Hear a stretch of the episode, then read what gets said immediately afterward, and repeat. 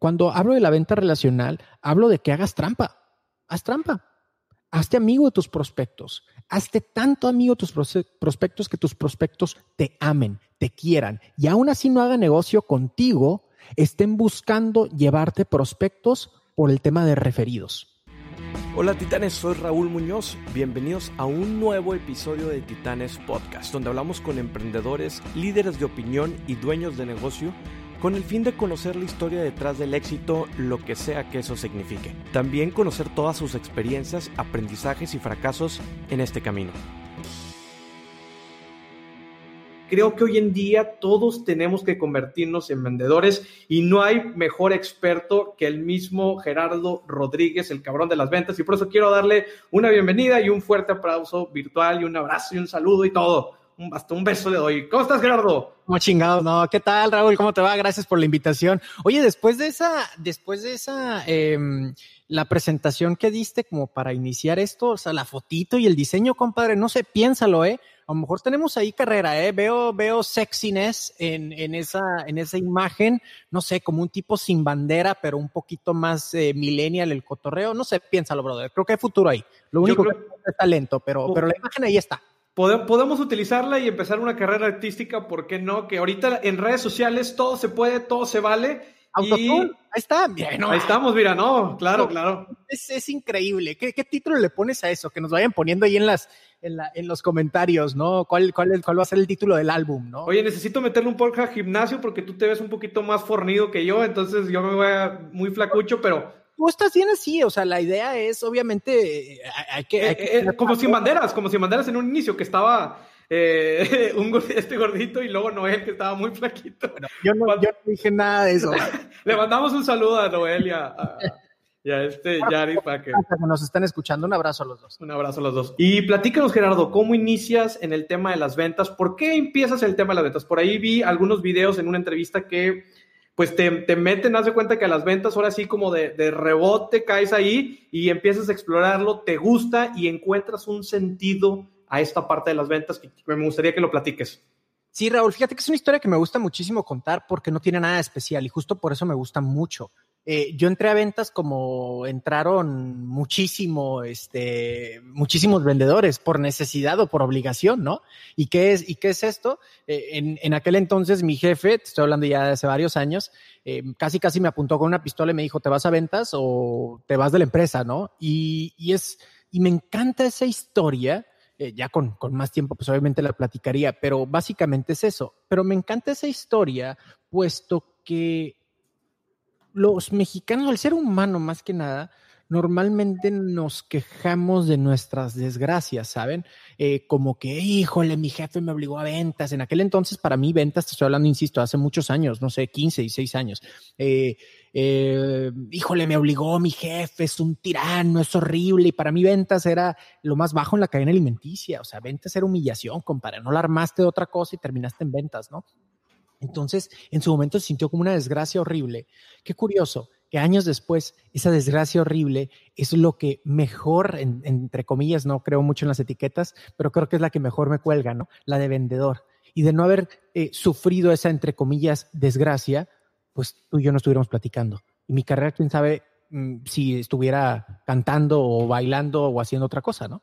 Oye, está, está bien interesante porque sí, como bien comentas, como que la etiqueta que le tenemos a los vendedores, pues prácticamente son los que andan en la calle, se andan asoleando y están casi casi en la talacha y uno acaba de godín en la oficina, pero pues que ellos se encarguen, ¿no? Como que era lo último ahí que caía y, mucha de la responsabilidad inclusive de las empresas recae en los vendedores, que creo que son, es la cara principal de, una empresa y, pues si ellos no, no hacen su trabajo, pues prácticamente los de arriba pues no tendrían eh, que hacer, no tendrían ese trabajo.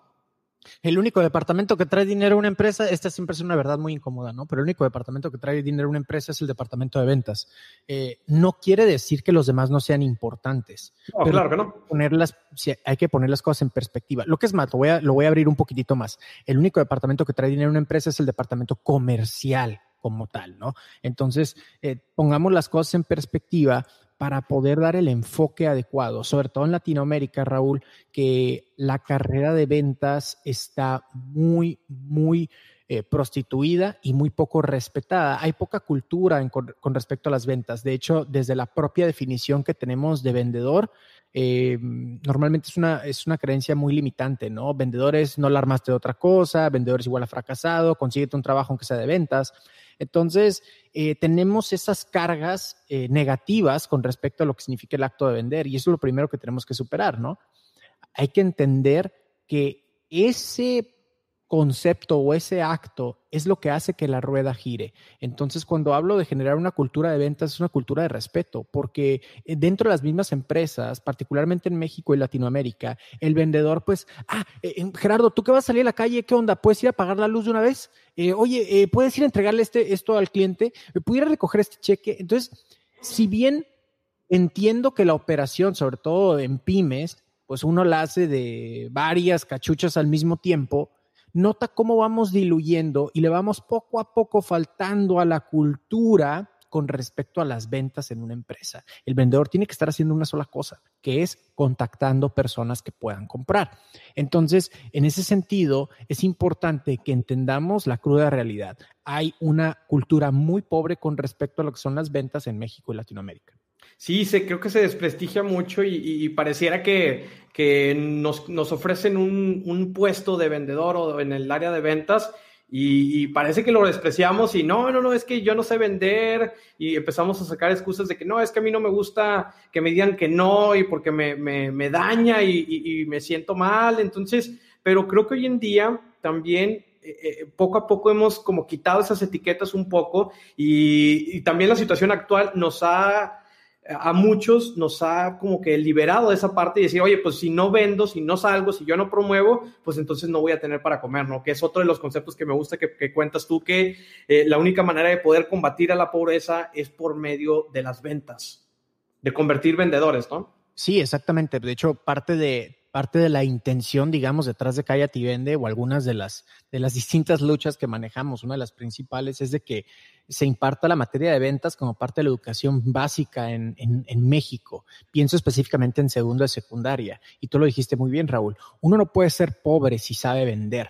Y pienso que es tan importante que la gente sepa vender que creo que convertimos en un círculo virtuoso y terminamos favoreciendo a la situación, eh, al, perdón, eh, restándole a la problemática más grave que tenemos en México, que es la problemática de la seguridad, ¿no?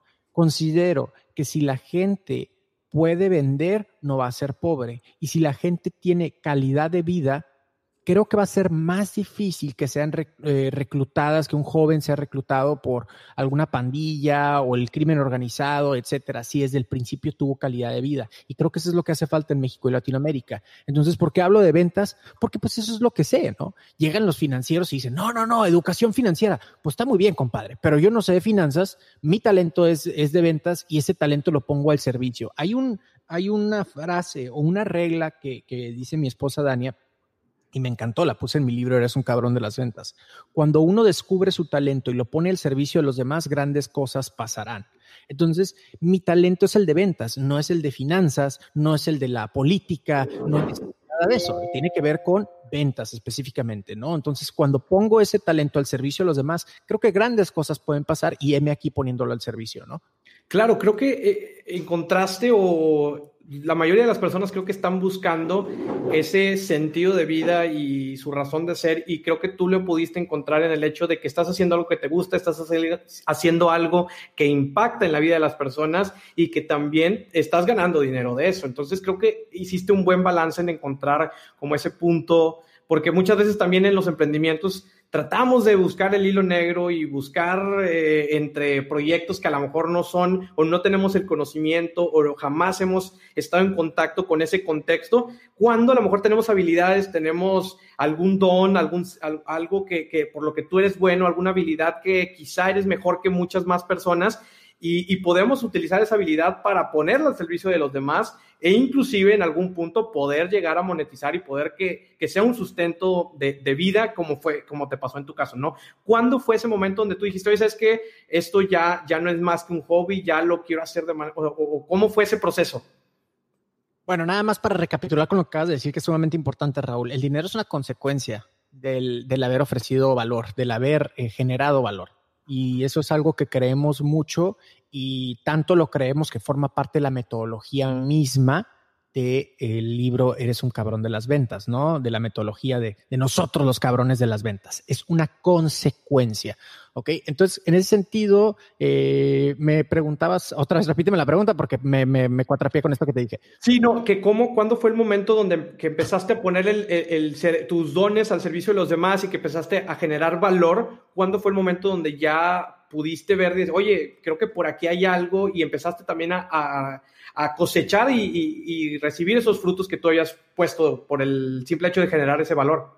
Bueno, eh, la, la, creo que esta, esta pregunta tiene diferentes respuestas. Yo moneticé a partir del primer episodio, porque a partir del primer episodio, que no tenía la intención, no sabíamos nosotros que nos íbamos a dedicar a la capacitación. En cuestión de, estoy hablando del primer episodio del podcast Cállate y Vendo, y el podcast de ventas número uno en Latinoamérica, no, no era la intención, por lo menos no a inmediato plazo no es ningún secreto. Yo era empleado de tiempo completo en una compañía, ya tenía muchos años en cuestión de ventas e incluso entrenando vendedores, ¿no? Ahora les mando saludos mi perro. Entonces, eh, eh, monetizamos desde el día uno, aunque no fuera esa la intención, y sí lo tengo que aclarar. Eh, ¿En qué momento ya decidimos dejar el empleo y convertirnos en entrenadores y conferencistas de tiempo completo cuando ya era más costoso el seguir trabajando que el... A mí me gustaba mucho mi trabajo y me gustaba mucho la empresa para quien colaboraba en, en aquel entonces.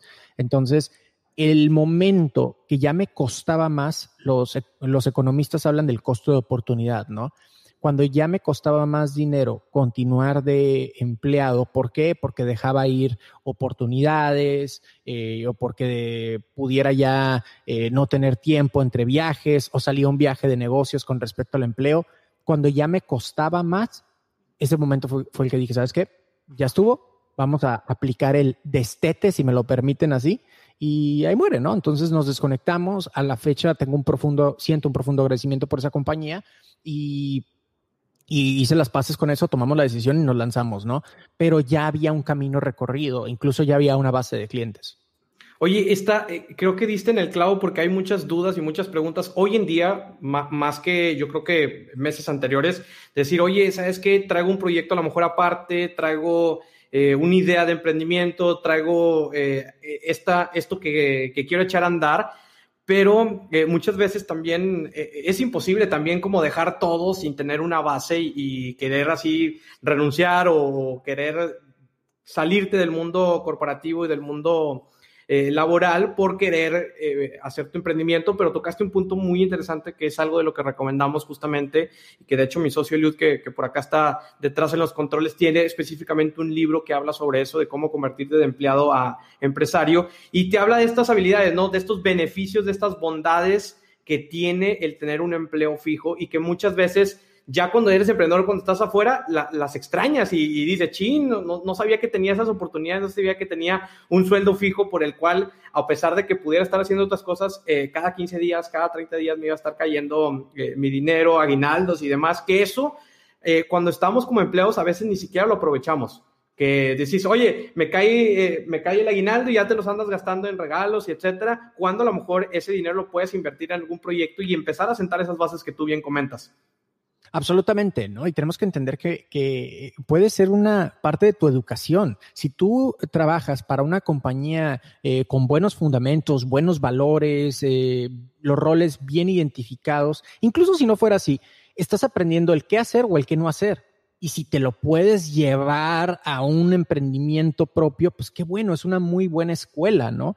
Ahora, creo que el punto que acabas de mencionar con respecto a a, la gente que se anima o no se anima de convertirse en emprendedor eh, siendo, teniendo la figura de empleado, creo que el problema con eso es de que es muy taquillero, Raúl, estar vendiendo cosas como aviéntate al vacío, lánzate, vamos, y sacas un meme bien mamalón acá con, con la foto del guasón que el Guasón nunca dijo nada eh, motivacional, pero le ponen ahí una frase motivacional al Guasón. Sin miedo, sin miedo a nada. Y, eh, yo emprendí y ahora todos me tienen envidia. Compadre, nadie tiene envidia, güey. A nadie le importa. O sea, mejor ponte a ayudar. Entonces, eh, y ¿Será porque esas historias son las que venden? O sea, en temas de ventas, hablando de ventas, son las historias que venden. Sí y no. O sea, sí porque generan mucha emoción. Sí, porque nos dan la sensación que al latino le encanta, iba a decir otra palabra, pero no me voy a poner muy grosero, eh, le encanta la historia de Cenicienta, ¿no? Antes nadie me quería y ahora yo soy el patrón y chinguen todos a su madre. O sea, esa es, esa es la historia que nos encanta a los mexicanos y los latinos en promedio, ¿ok? En promedio. No quiero aumentar la madre a, a absolutamente todas las personas que están ahí afuera, ¿no? Entonces, es muy taquillero eso. Sin embargo, lo que no estamos muchas veces dispuestos a hacer es hacer un cambio paulatino que es de empleado, como, como tu socio menciona, de empleado a empresario o de empleado a emprendedor. Sí se puede, nada más que requiere más trabajo. Ahora, ¿por qué es bien importante revisar esta opción? Sobre todo en la situación eh, que estamos viviendo actualmente, ¿no? De crisis económica y de crisis sanitaria. Porque cuando dependemos de una sola fuente de ingresos, estamos en una situación vulnerable. Te lo explico con una historia muy breve. Estaba yo cenando el otro día con uno de mis mejores amigos, es como un hermano y una persona que admiro muchísimo. Y es un empresario aquí de Tijuana, es un empresario de mi edad, también tiene 34 años, ¿no? Estábamos cenando, esto fue prepandemia, y le dije, estábamos celebrando, estábamos echando nuestra copita de vino, y le dije, estoy celebrando mi, en aquel entonces era como mi fuente de ingresos número 12. Ahorita tenemos como 15, 16 más o menos. Eh, y estoy, acabo de inaugurar mi fuente de ingresos número 12, jajaja, jiji, ¿no? Digo, una de ellas es Google Ads y me da 20 dólares al mes, ¿no? Otro es Amazon Affiliates y me da 300, 400 pesos al mes. O sea, no es que te, te, estoy diciendo que soy ni millonario, ni soy coach de finanzas, no tiene nada que ver con eso. Lo que te estoy diciendo es que tengo diferentes fuentes. Ese es todo mi punto, ¿ok? Para que no se malentienda eso. Lo que me sorprendió fue la respuesta de mi amigo me dijo, tú estás en una situación financieramente muchísimo mejor que la mía. Yo conozco la empresa de mi amigo, sé cuánto factura. Y me dice, no, no, no, lo que pasa es que tú vas que vuelas para millonario mucho más rápido que yo. Yo estoy, y apunten esto, en una situación económicamente vulnerable. Porque, ya después entendí, porque mi amigo, en este caso, puede estar ganando 10 millones de dólares al mes, pero esos 10 millones vienen de una sola fuente. Si esa fuente falla, crisis o lo que sea, y esa crisis particularmente le pega a esa industria, mi amigo está en una situación económicamente vulnerable. ¿Qué me pasó a mí, por ejemplo? Una de esas, eh, una de esas fuentes de ingresos son las conferencias, los talleres en vivo, presenciales. Entonces, esta pandemia, esta crisis, jode a dos de mis fuentes y de las principales, debería decir. Pero ¿me viste llorando? No, simplemente reenfoco y reviso y crezco crezco, desarrollo mis otras fuentes de ingresos. ¿Por qué? Porque no estoy en una situación económicamente vulnerable. Y ese es el punto que me gustaría que la audiencia de este podcast, de este programa, pudiera anotar. No dependas de una sola fuente de ingresos, aún así sea de 100 mil, 300 mil dólares mensuales. Tienes que tener múltiples fuentes de ingresos. Sí, y me, me, gusta este concepto porque eh, es algo que, que, yo también he vivido, que al final de cuentas, ahí en tu caso, pues prefieres recibir poquito de muchos, de, de, de muchas canastas a recibir solamente pues mucho de una sola canasta, ¿no? Porque al final de cuentas esto habla de tu, de, tu crecimiento de mente millonaria como, como diversificar, como buscar diferentes formas de ingreso y, y, que, y que, ¿qué es eso, no? La mayoría de los empleados pecan de, de, solamente depender de esa fuente de ingreso. Entonces, cuando llega esta pandemia, que pues digo, a muchos les tocó recortes en el peor de los casos, en el mejor de los casos te tocó una reducción de sueldo. Entonces, pues si tú ya tenías, ya estabas acostumbrado a vivir o a, a sobrevivir más bien con, con ese sueldo, pues prácticamente imagínate que te lo recortan un 30, 40%, 60%, que por ahí también escuché de otros casos que hasta un 60%, pues la verdad es que no, no saben ni para dónde hacerte, ¿no? Y en cambio, que a lo mejor tuvieras, oye, pues que vendo los fines de semana, no sé, eh, chucherías y lo otro, y, y ponle que te dejan 200, 300 pesos, 500 pesos, pero es algo adicional que pues en dado caso pues ahí tú todavía puedes seguir y que ya depende de ti si lo quieres hacer crecer, si quieres que se mantenga en ese nivel. Entonces, tú en este caso, cuando hablas de, esta diversificación que utilizas y todo, ¿lo aprendiste sobre la marcha, leyendo, estudiando o fue algo que, ya tenías anteriormente? Fíjate que leo muchísimo, leo muchísimo, pero tenemos una ley aquí en la casa que el conocimiento pues no vale nada si no está acompañado con acción, ¿no? Eh, no es como que inventamos nosotros esta ley, lo puedes leer en 40.500 libros que existen allá afuera, ¿no? Pero el conocimiento por sí solo no es poder. El conocimiento llevado a la acción ese es el poder, ¿no? El conocimiento es solo poder en potencia, eso lo dice Tony Robbins. Entonces, eh, sí, efectivamente, leo y leo muchísimo, pero trato de llevar a la práctica por lo menos una cosa de cada libro, ¿no? Y hay diferentes coaches, entrenadores, autores, diferentes expertos, tengo que decirlo, que te pueden decir, eh, no, no, no, enfócate en una sola cosa, enfoque rayo láser. Y no, no, no, diversifica, no pongas todos tus huevos en una sola canasta. Entonces, de alguna forma, mientras más lees, también te puedes incluso hasta confundir, ¿no? Ah, bueno, pues a cuál de los dos le hago caso. Tiene que ver con, mi respuesta sería, hazle caso a los dos y tiene que ver con, número uno, cuál es tu estilo particular y número dos, en qué situación te encuentras, ¿no? Por ejemplo, yo soy muy abogado del enfoque de rayo láser, pero el enfoque de rayo láser no quiere decir que solo tengo un proyecto al mismo tiempo. Quiere decir que cuando estoy trabajando en ese proyecto, estoy trabajando en ese proyecto. Ese es el enfoque rayo láser, es temporal.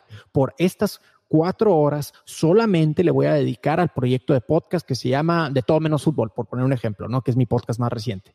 Eh, las siguientes dos horas es enfoque rayo láser al podcast Cállate y Vende, ¿no? Esto no quiere decir que no tengo diferentes proyectos. Está Cállate y Vende, de Tona Podcast, de todo menos fútbol, éxito de adentro hacia afuera, tenemos las redes sociales, entonces múltiples proyectos, pero el enfoque rayo láser es trabajo en un solo proyecto al mismo tiempo y toda mi energía se lo enfoco, se la enfoco a una sola cosa. Entonces, a eso, a eso me refiero, ¿no? ¿Algún libro, por ejemplo, que nos puedas dejar así, de esos que te hayan dejado eh, como más aprendizajes, que dijiste, oye, de este creo que me hace más sentido que otros, algún libro que, que tú digas, oye, este se lo recomiendo para, para todos aquellos que, que quieran empezar a, o que quieran ver este tipo de, de esquemas o de, de, de crecimiento personal? Bueno, de crecimiento personal particularmente y yo empezaría con ese libro, así lo que andes buscando es un libro de negocios, te voy a recomendar este que nada tiene que ver de negocios, por lo menos no, no es el enfoque, vaya. El poder de la hora de Eckhart Tolle, The Power of Now, el poder de la hora. Lean ese libro, vivan ese libro y entonces ya hablamos de libros de negocios que te puedo recomendar 40 mil, pero creo que particularmente en lo que estamos viviendo actualmente, el estar absolutamente presentes en lo que estamos haciendo o en lo que estamos viviendo es súper importante, ¿no? Entonces yo empezaría por ahí. Si, si quieren una recomendación de un libro de Gerardo Rodríguez, lean el libro El Poder de la Hora, ¿no?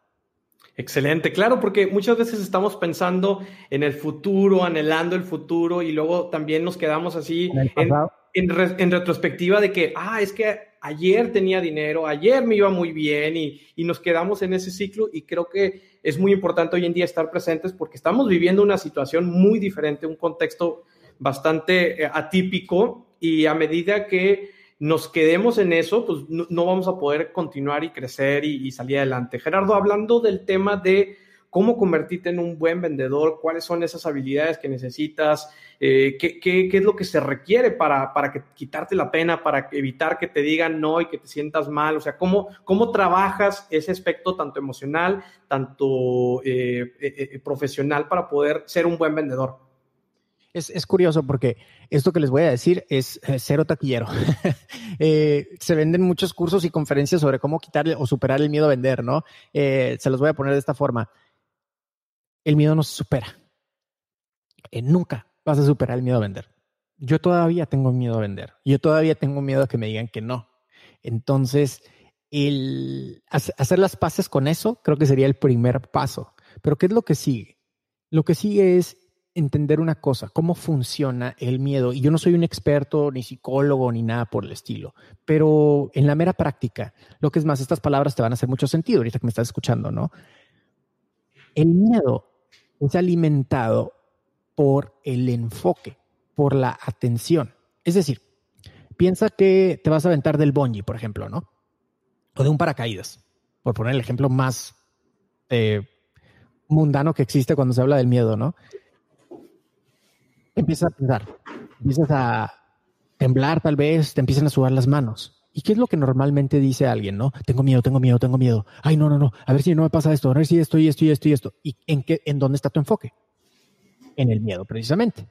Entonces, ¿qué es lo que está pasando? Lejos de sentir miedo, lejos de dejar de sentir miedo, perdón, lo que haces es lo expandes. Hace cuenta que le metiste gasolina, ¿no? Ahora, ¿qué podemos hacer? Primero es hacer las paces con eso, insisto. Lo segundo es redirigir el enfoque no enfocarnos en el miedo. Si entendemos que el miedo crece o se alimenta de la atención, creo que esa es la mejor frase, ¿no? El miedo se alimenta de la atención. Si entendemos que el miedo se alimenta de la atención, pongamos nuestra atención en otra parte. Y tienes dos opciones para hacer esto. Te puedes enfocar en lo que quieres. Eh, quiero un millón de dólares, quiero un Lamborghini, quiero mi familia que esté bien, quiero una casa, me enfoco en eso, en, a eso alimento y sigo adelante esa es una y funciona para un tipo de personalidad.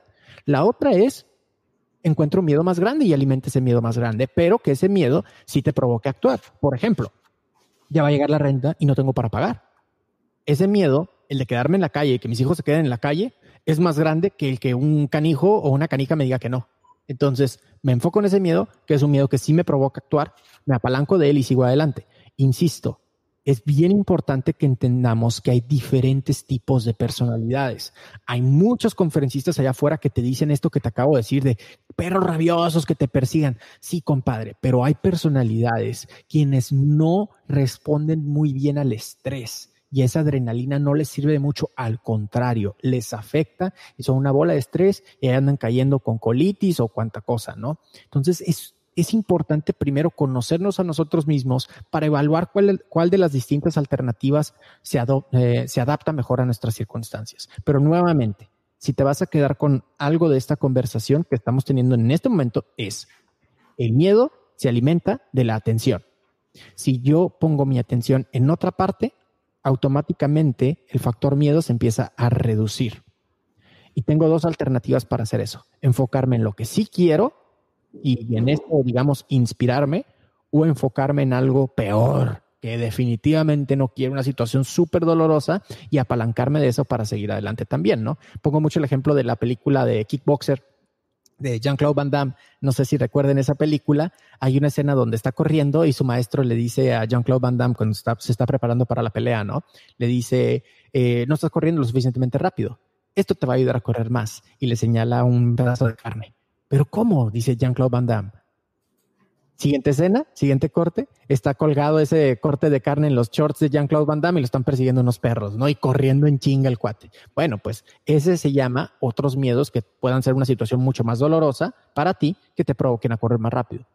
Me gusta, me gusta porque eh, creo que eh, el enfocar, y, volvemos también a lo que platicábamos antes, ¿no? De, eh, hacia dónde estás enfocando tu, visión, tu camino y hacia dónde vas a enfocar ese miedo que a lo mejor, que, como bien dices, ¿no? Va a ser muy complicado o es muy complicado quitar miedo, más bien es ver la mejor manera de afrontarlo y, de poder mediarlo, ¿no? Que, que, como bien comentas, una manera es hacer tu enfoque hacia otro miedo que pueda ser mucho más grande que el simple hecho que a lo mejor te digan que no. Gerardo, también hoy en día las ventas han cambiado mucho y ya no son como antes. Por ejemplo, hoy en día no podemos ir tan fácilmente a tocar puertas de, casas y todo se ha convertido como un tema más digital, un tema de economía de bajo contacto, cuando muchos de los vendedores, pues eh, eh, nos encanta como tener ese contacto porque hay, existen muchas técnicas pues para poder empatizar mucho más rápido a la hora que estás uno a uno con un posible prospecto, con un posible cliente.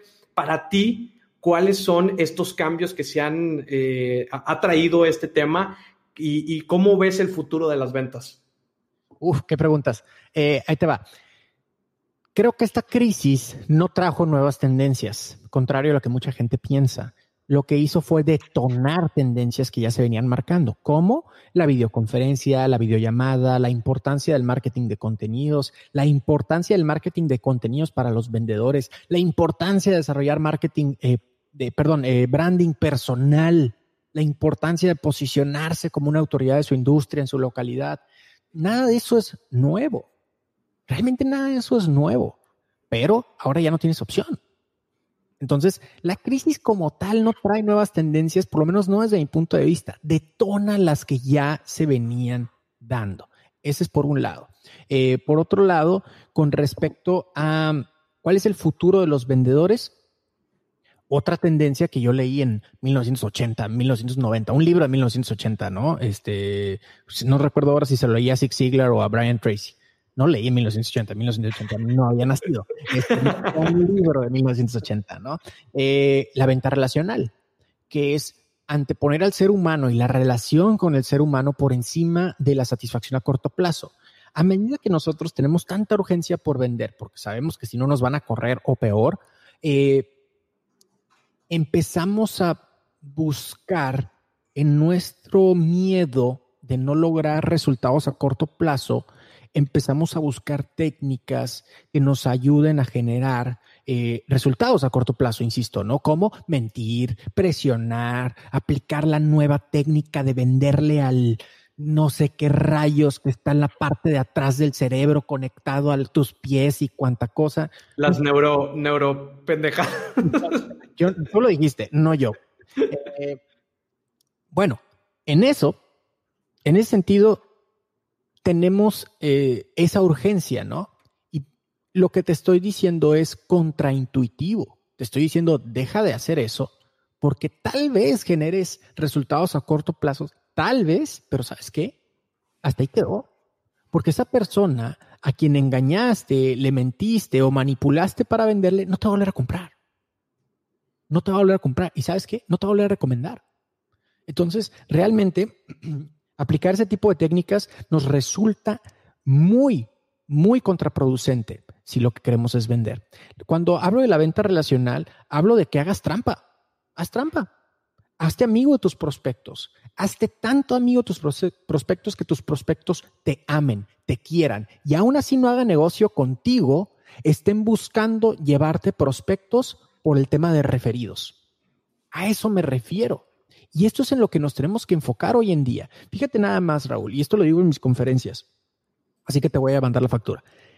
Estoy entrecomillando al aire. A medida que hay menos recursos en el mundo, paréntesis, no hay falta de recursos en el mundo, no hay falta de dinero en el mundo, no hay, y lo voy a volver a decir, no hace falta dinero en el mundo. No La gente sigue comprando. Recursos en el mundo, exactamente. Entonces, a medida, vuelvo a decir, que entre comillas hay menos dinero y escasez, ¿qué crees que vamos a hacer cuando estemos activamente buscando algo? Por ejemplo, yo necesito comprar un nuevo celular tengo a un compadre que vende celulares y hay 50 mil personas allá afuera que también venden el mismo celular, probablemente incluso está más barato. ¿A quién voy a buscar? A tu amigo. Claro, porque voy a pensar que a medida que, entre comillas, hay menos dinero en el mundo, le voy a echar la mano a mi compadre si le compro. ¿Por qué? Porque a lo mejor él también la está pasando mal y yo necesito el celular. Si se lo compro a él, probablemente pueda mandar a la escuela a sus hijos o pagar la renta porque la puede estar pasando mal. Entonces vamos a empezar a ver cómo comprarle a alguien, como también ayudarle. Y eso es algo muy interesante que la venta relacional nos ayuda o se convierte en el lubricante, en el eh, que, hace que, que, los engranes puedan moverse, ¿no? Entonces, ese sería una, ya no diría ni tendencia, diría una obligación para los vendedores hoy en día. Me, gusta, me encanta, porque como bien dices, al final de cuentas, eh, ese prospecto, ese cliente, ese amigo, ese aliado comercial que tú tienes, capaz si no te compra, pero hay una deuda por ahí, por esa relación, por la que a lo mejor eh, eh, le diste algún tip, o a lo mejor inclusive que, que a mí me ha pasado decir, oye, en mi costo es este de, este producto que estoy vendiendo, pero tengo un buen amigo que su producto es muy similar y él lo tiene muy, mucho más barato, vete con mi amigo, no pasa nada, o sea, al final de cuentas, capaz y, esta recomendación que, que, yo estoy haciendo es justamente eso, que yo le estoy echando la mano a, a un colega de las ventas, a un colega de un que tiene quizá el mismo producto, el mismo servicio, y este cliente, este prospecto, por esa relación, a lo mejor a la vuelta de la esquina, cuando ya tenga más presupuesto, que cuando diga, ahora sí, voy a, voy a comprarte a ti, ¿no? Porque ya esa relación, hay esa confianza, le diste un buen, un, buen, una buena recomendación, ¿no? Que es yo creo que lo, la clave y también otro punto que creo que en la venta relacional funciona bastante bien es que entregues valor, que des más de lo que quizá el cliente te está pidiendo y que inclusive muchas veces me ha tocado utilizar también la técnica que, que en el caso de los narcotráficos pues lo utilizan, que es regalar el producto, ¿no? Que, para que lo pruebes, para que se enganche quizá la persona y que una vez que lo probó y que se hace esa relación, que ahora sí confíe en tu producto, confíe en ti, porque sabe que de la manera que como se lo estás eh, vendiendo, de la manera como se está haciendo la transacción, va a ser buena para ti. Entonces creo que buscar como con muchas, porque también pues, sucede Gerardo y, y, yo creo que lo has escuchado de, oye, es que quiero hacer esa mega venta y con una sola venta, ¡pum!, ya que todo mi negocio se vaya para arriba y cuando creo que más bien deberíamos buscar esas ventas como más relacionales, que a lo mejor ahorita es poquito y luego los vamos escalando en esa escalera de valor para que les vayamos haciendo esos upsellings, esos eh, upgrades, eh, como, como le llamamos en el mundo de, de las ventas. No sé qué opinas de ese tema. Sí, bueno, has dado en el clavo, ¿no? Hay algo que, que sí pudiera debatir contigo con respecto a regalar un poquitito el producto. Yo lo cambiaría por lo siguiente, Raúl, que es no te esperes a que tu cliente te compre para que comience a beneficiarse de tu oferta. Ok.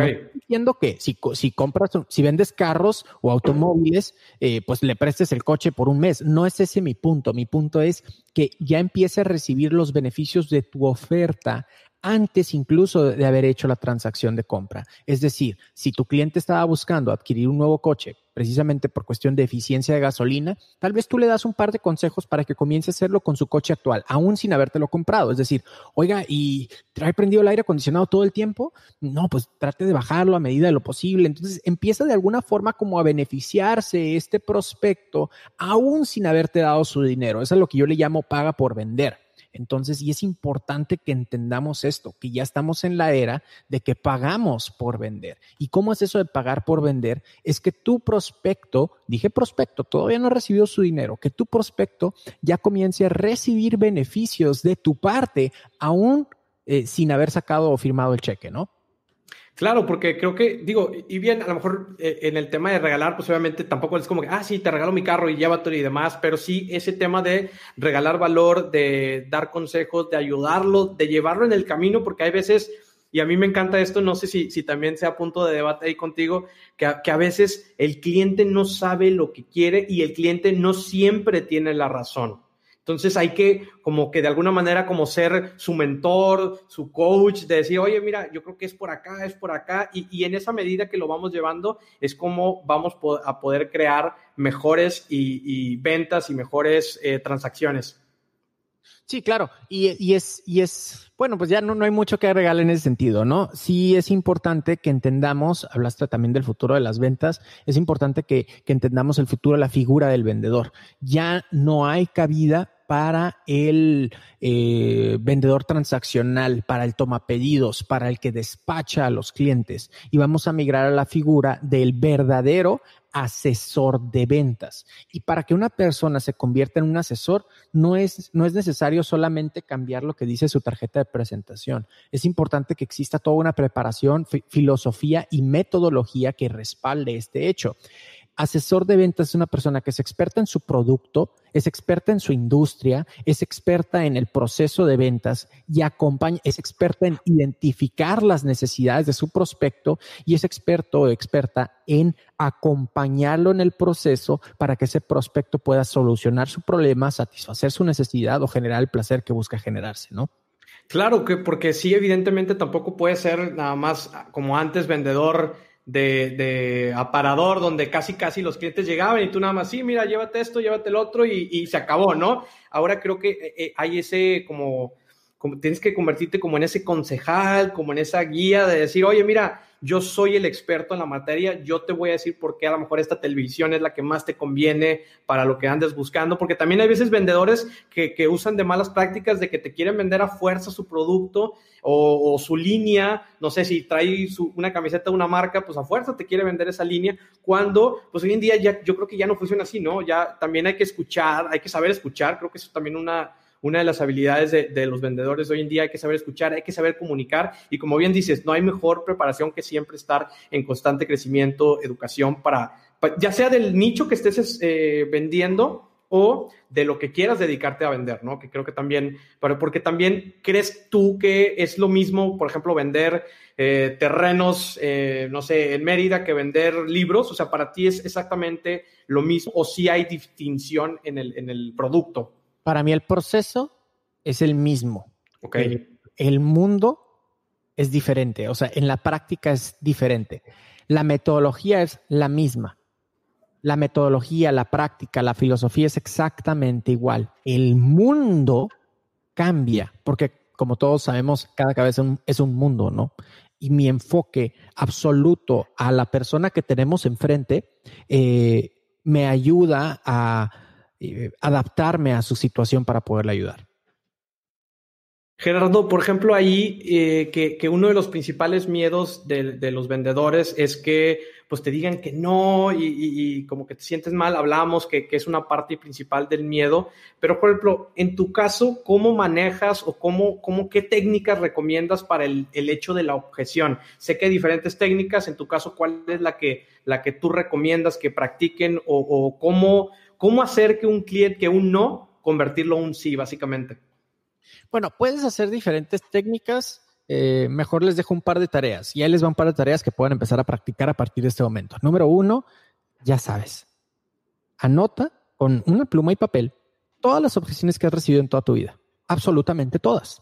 Entonces, todas, todas, vacían eh, eh, en ese papel todas las cosas que te han dicho. No tengo tiempo, no tengo dinero, tengo que revisarlo con mi esposo, con mi esposa, etcétera, etcétera. Entonces, ahí ese ejercicio se va a convertir en algo como de catarsis, este, y el solo hecho de que hagas ese ejercicio te va a decir así como que, ay, oye, siempre me dicen lo mismo, por ejemplo, ¿no? Entonces es el punto número uno. Punto número dos, quiero que te des cuenta, ya lo si haces el ejercicio lo vas a, lo vas a, vas a obtener esto en automático, te vas a dar cuenta de que todas las objeciones siempre se están repitiendo o son variaciones de, lo mismo, ¿ok?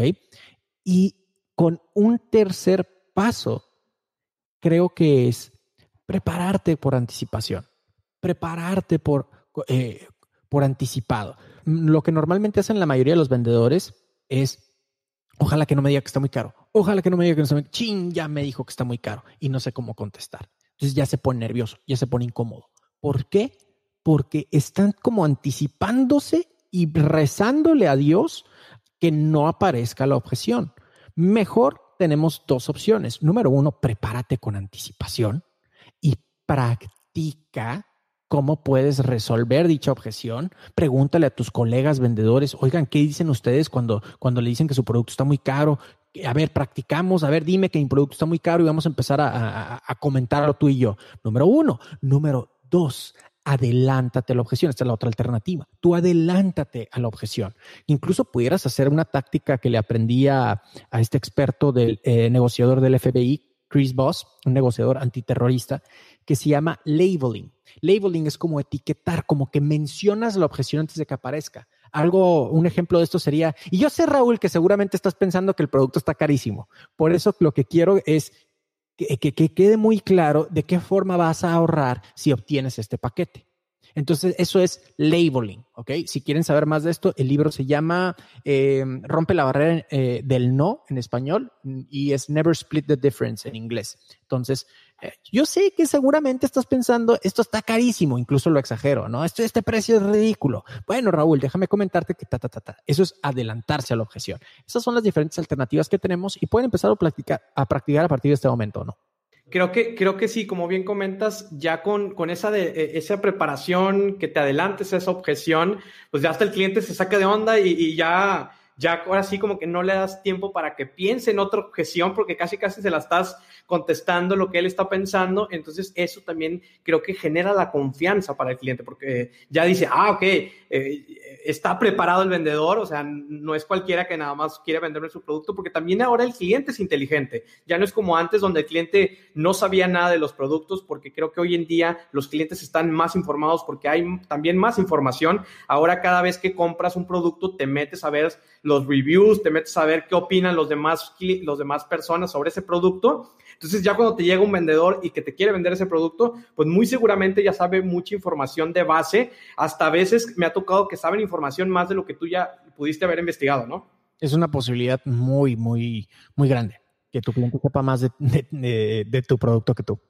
Oye, Gerardo, y comentabas del branding personal, creo que hoy en día no nos queda de otra que nosotros ser los embajadores de nuestra propia marca porque vivimos esa marca, entonces no hay mejor persona que uno que la pueda promover. En tu caso, algunas recomendaciones para fortalecer tu marca personal, tu branding, ¿Cuáles son los primeros pasos? ¿Qué, ¿Qué, es lo que tú dirías que es lo que se necesita para que salgan y empiecen a publicar y empiecen a compartir información?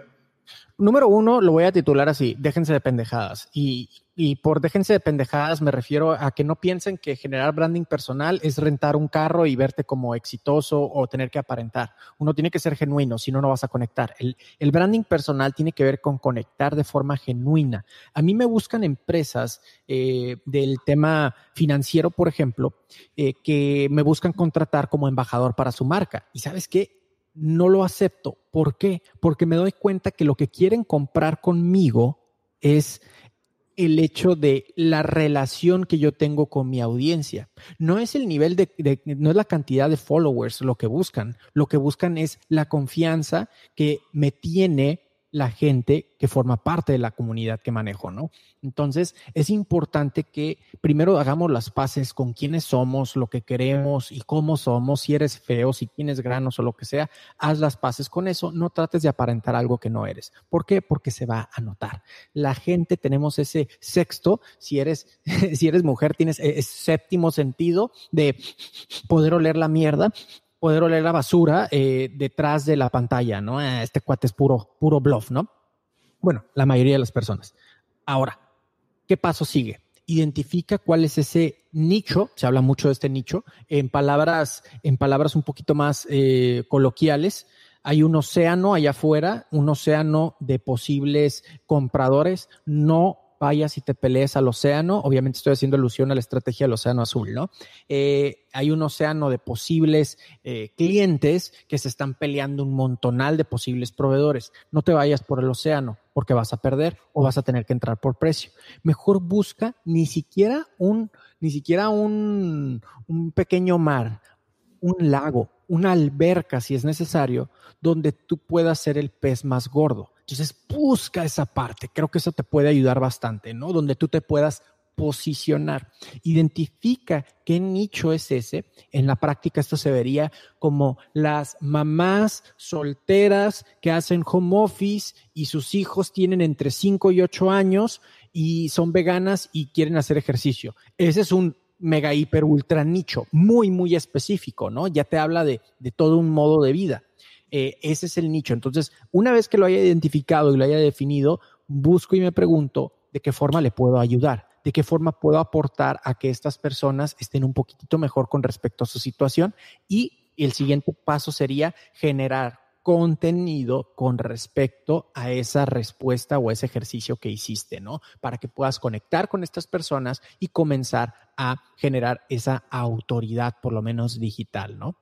Creo que el branding personal es el nuevo currículum vitae de ese que, que, tenías, que entregabas, porque inclusive las empresas hoy en día, de muchos colegas que, que, trabajan en el Departamento de Recursos Humanos, ellos mismos me dicen, oye, ¿sabes qué? Pues a la hora que, que llega el, el, el, currículum, pues lo busco esta, persona en Google, en Facebook, para ver qué es lo que comparte, qué, de qué está hablando, de qué es lo que sabe, porque muchas veces, pues lo que aparenta a lo mejor en un papel escrito, en redes sociales eres totalmente otra persona y no eres auténtica y no eres genuina. Entonces, creo que hoy en día también con, con todo esto, pues e, ese currículum digital, pues es este branding personal de lo que tú estás compartiendo y, y, de lo que muestras al final de cuentas. Oye, Gerardo, para, para ir cerrando, eh, ¿cómo, pudieras decir o cómo pudieras describir a un verdadero cabrón de las ventas? Es en, una sola frase, es una persona que sabe lo siguiente y vive con, con congruencia a esto. Las circunstancias no te definen, tú te defines. La crisis económica no te define. Eh, que la competencia esté vendiendo más barato, eso no te define. Las circunstancias que están allá afuera no te definen, tú lo haces. ¿Por qué? Porque es una persona responsable de lo que se vende a sí misma. qué presentación de ventas nos damos frente al espejo, ¿no? Eh, ay, la situación está muy difícil, los clientes no quieren comprar. Recuerda que tú mismo te estás vendiendo eso y sabes que te lo vas a comprar. Entonces un verdadero cabrón de las ventas se da cuenta y es consciente de eso, de qué auto, de qué auto pitch se está practicando a sí mismo o a sí misma todas las mañanas. Claro, y tú bien lo dijiste, eh, no es que, entre comillas, otra vez, no es que no haya dinero, no es que la gente no quiera comprar, no es que eh, eh, estemos en una situación desfavorable, simplemente es que pues esa circunstancia no te define y tú tienes que buscar a esas personas que sí están comprando y aunque haya cambiado el, tipo de forma de vender, al final de cuentas, como bien lo comentaste, el proceso, si sabes el proceso, si sabes eh, tu producto, si sabes los beneficios que le van a aportar a esa persona, creo que no hay objeción alguna que te impida lograr y concretar una venta. Gerardo, eh, tus redes sociales para todos aquellos que nos siguieron, que te puedan eh, seguir, que te puedan escuchar en tu podcast, por favor, compártenos todos los lugares donde te pueden ubicar. Claro que sí. Bueno, agradecerte primero que nada la invitación. A mí me pueden encontrar en redes sociales como arroba cabrón de las ventas, arroba cabrón de las ventas, Facebook, Instagram y TikTok. Eh, en YouTube y Twitter me pueden encontrar como Cállate y Vende. los invito a escuchar mi podcast Cállate y Vende para más tips y buenas prácticas de ventas. Ya estamos sobre los 150 más audios todavía con respecto a esto. Es hoy por hoy el podcast de ventas número uno de Latinoamérica. Y si lo que quieren es entretenerse y nada más debatir y cuestionar absolutamente todo lo que está pasando y lo que nos están alimentando las noticias, encuentras mi nuevo proyecto eh, de todo menos fútbol. También en cualquier plataforma de podcast, de todo menos fútbol. Gerardo, últimamente, digo, como paréntesis por ahí, me gustaría nada más saber cómo, cómo fue para ti el que se convirtiera el podcast en una herramienta de, principal de comunicación para ti y cómo llegaste a lograr a posicionarte como el número uno de, ventas. Bueno, eh, soy locutor frustrado, entonces para mí el tema del podcast era algo muy natural. Y con respecto a cómo logré posicionarlo, es, es, un, es, es una mezcla de cosas Evidentemente hay una estrategia de marketing digital. Eh, creo que hay una, una calidad y un esqueleto cuidado desde el principio, o sea, hay calidad en el programa, hay consistencia, porque si bien por seis meses no me escuchaba nadie, ni mil descargas, yo creo que tenía los primeros seis meses, semana tras semana. Así lloviera, tronara o estuviera súper cansado, grababa y posteaba. Entonces, esa congruencia, esa consistencia.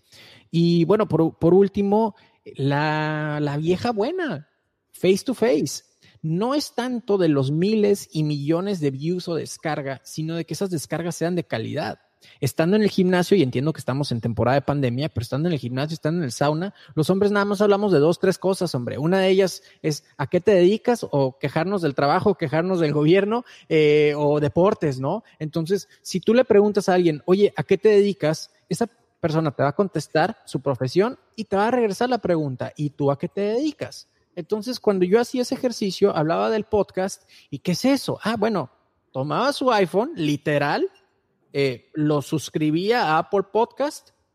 Si le tenía que decir qué significaba un, podcast, se lo decía. Lo suscribía y aquí puedes escucharlo. No nada más eso. Iba al gimnasio más exclusivo en Tijuana. Entonces, ese, ese empresario y tenía gente a su cargo. Te invito o invita a tu equipo, de, a tu departamento de ventas a que lo escuche. Y así fue. Realmente así fue, porque nos fuimos buscando uno por uno gente que le pudiéramos ayudar a nuestro contenido. O sea, pregonamos con el ejemplo y cuidamos mucho eso. Me, me encanta, me encanta. Y fíjate que, que digo, eh, eh, aquí el podcast de Titanes, la verdad es que hemos hecho diferentes estrategias eh, nunca o, vaya, jamás se nos cruzó por la mente que, que, pudiera ser algo más orgánico, a pesar de que sí, con el boca a boca, con amigos y demás, pero nos das muy buena idea para todos aquellos que están creando contenido de podcast, que al final de cuentas, pues los que te escuchan los tienes que ir a buscar, o sea, al final de, para, para decirles, oye, si, si tu podcast es de medicina, pues a lo mejor te, te paras un día a, a, un hospital y ahí en ese día pues pones un banner o pones algo de que, oye, aquí está mi podcast, regístrate gratis, no sé qué, contenido, etcétera, y creo que es una muy buena idea eh, que, para poder hacerlo, para poder crecer este tipo de comunidades. Y al final de cuentas estás vendiendo, es un producto más que estás vendiendo y, pues digo, si ya tienes la experiencia para hacerlo, creo que ya nada más falta la, práctica para que lo, sigas llevando, lo sigas masterizando y que puedas llegar con ese proyecto que tienes a, donde quieras llegar. Gerardo, muchísimas gracias hermano, saludos hasta Tijuana, eh, espero ya una vez que termine esta pandemia y, esta contingencia, poder vernos y, saludarnos y echarnos por ahí alguna platicada para ver, quedó pendiente ahí para ver qué hacemos con nuestro proyecto eh, musical. Entonces, claro, tenemos un concierto próximamente. Para los que están escuchando el puro audio, eh, tienen que ir a ver esta transmisión, esta, esta, esta onda del. Ahí nada más hace falta la fecha, ¿no? Que diga ahí el Auditorio Nacional y la chingada. Ahí nos vamos, hacemos una, una, una, gira ahí todo norte y luego nos vamos al centro y todo. No, la vamos a romper, compadre. Gerardo, muchísimas gracias, Gerardo. Eh, y, estamos comunicándonos próximamente. Gracias, Gerardo. ¿Algún último mensaje que quisieras dejarle a todos los que estuvieron en la transmisión y a todos los que van a escuchar este episodio? Eh, eh, si, van a, si van a consumir tanto contenido, que hoy, hoy por hoy consumimos demasiado contenido, somos adictos a los contenidos, recuerden una cosa, el contenido por sí mismo no te va a ayudar para absolutamente nada es solo lo que lleves a la acción. Ese sería mi mensaje final. Excelente. Gracias, Gerardo. Nos vemos ahí próximamente. Un, gustazo. Gracias a todos los que, los que se conectaron. Gracias, Gerardo. Gracias. Hemos llegado al final del episodio. Muchísimas gracias por llegar hasta este punto. Comparte este episodio, dale suscribir si estás en Apple Podcast y dale seguir si estás en Spotify. También recuerda que puedes compartir directamente en Instagram etiquetándonos arroba titanespodcast. Muchísimas gracias y hasta la próxima.